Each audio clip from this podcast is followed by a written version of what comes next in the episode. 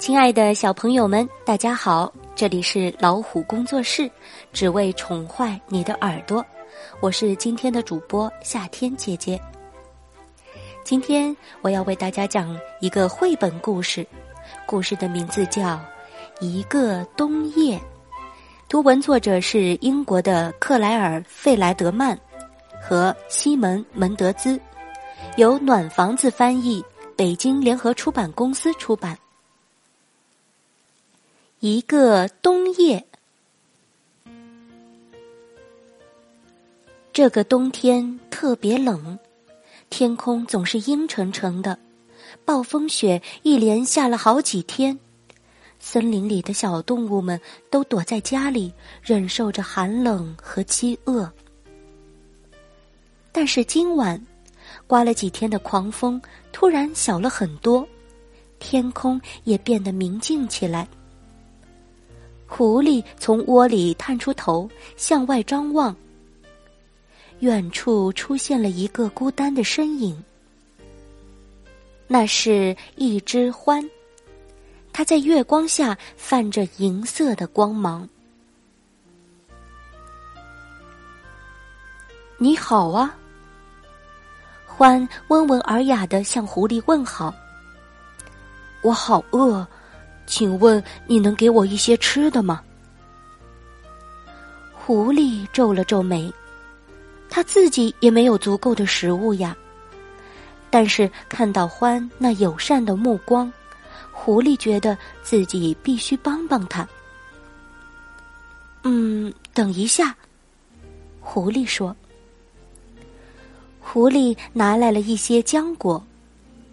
哦，谢谢你。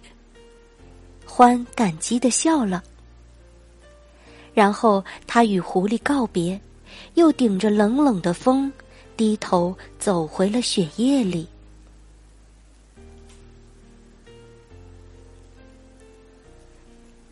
小老鼠躺在床上翻来覆去，它又冷又饿，怎么也睡不着。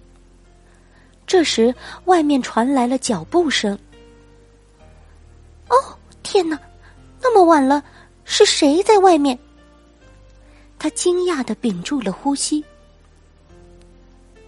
你好，一个银色的身影轻轻的说：“我很饿，请问你能给我一些吃的吗？”嗯，我什么都没有，一点吃的也没有。小老鼠忍不住抱怨。哦，我明白了。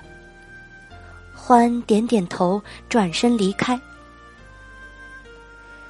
小老鼠听见欢的脚步声越来越远，想到欢是那么温和友善，可自己却拒绝了他，心里很过意不去。嗯嗯，等等！小老鼠赶忙追上去。野兔就住在附近。或许他能帮助你。于是，小老鼠和獾一起艰难的向野兔家走去。刺骨的寒风抽打在他们身上，雪花纷纷扬扬的洒落下来。但不知怎么的，即便在这样一个阴暗的冬夜里，小老鼠也觉得很安心。欢温暖的目光，就像天空中明亮的星星。野兔被吵醒了，它非常生气，而且它也只有一点点浆果，不想与人分享呢。小老鼠悄声说：“我知道现在很晚了，但是我告诉欢，你能帮他，拜托了，他快要冻僵了。”还在挨饿，而且我也快被冻死了。啊，那你们进来吧。野兔终于同意了。野兔拿出自己仅存的浆果，和朋友们一起分享。他不禁回想起了过去的时光，那时他会和小老鼠分享所有的东西。他们共同度过了很多幸福的日子。欢又要离开了。他谢过小老鼠和野兔之后，又独自上了路。没有了欢，野兔的小窝里又变得寒冷起来。这时，夜色也更深了。哦，可怜的欢，现在外面肯定特别冷。唉，小老鼠叹了口气，探出头看向寒冷的黑夜，希望它能平安。野兔的话语里充满了担忧。就在这个时候，他们发现一个模糊的身影正慢慢的走过来。是狐狸，小老鼠叫道：“你在干什么呢？”野兔问道。“我在找獾，它太虚弱了，也没有吃什么东西。”狐狸解释说。小老鼠和野兔也在为獾担心。我觉得我们应该出去找找它。小老鼠提议。雪地上，欢的脚印泛着银色的光。三个好朋友跟着欢的银色脚印走进森林深处。这个时候，暴风雪又变得猛烈起来。啊，在那儿！狐狸终于发现了欢。欢躲在露出地面的大树根中睡着了，身上盖着一层积雪。小老鼠倒吸了一口气，哦，它肯定是冻僵了，可怜的欢。我们得救救它！狐狸喊道。为了不吵醒欢。狐狸挖了一个雪洞，用来遮挡风雪。小老鼠和野兔悄悄地采集了一些柔软的苔藓和枯叶，给欢当床。他们一起为欢做了一个温暖舒适的窝。然后，他们依偎在一起，躲在这个临时的小窝里，互相取暖。风还在呼啸。雪也下得很大，但四个小伙伴挤在一起，做着香甜的美梦。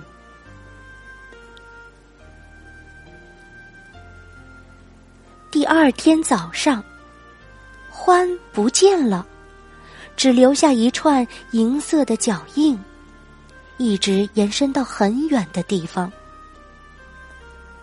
狐狸说：“嗯，不知道欢去哪儿了。”他会回来看我们吗？正当狐狸一脸惆怅的时候，小老鼠兴奋的大叫起来：“快看呐，看那儿！”大家都吃惊的瞪大了眼睛。一大堆好吃的，狐狸完全被眼前的景象惊呆了。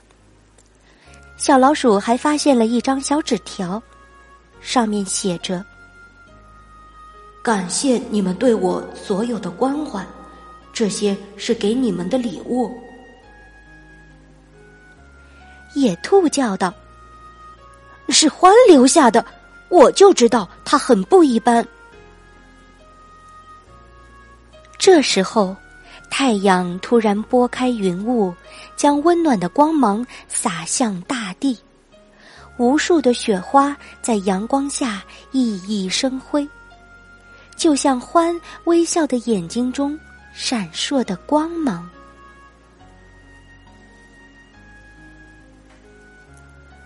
好了，今天的故事讲到这里就结束了。如果你喜欢我们的节目，请用你的小手指给这个故事点一个赞，也请爸爸妈妈帮忙分享到朋友圈。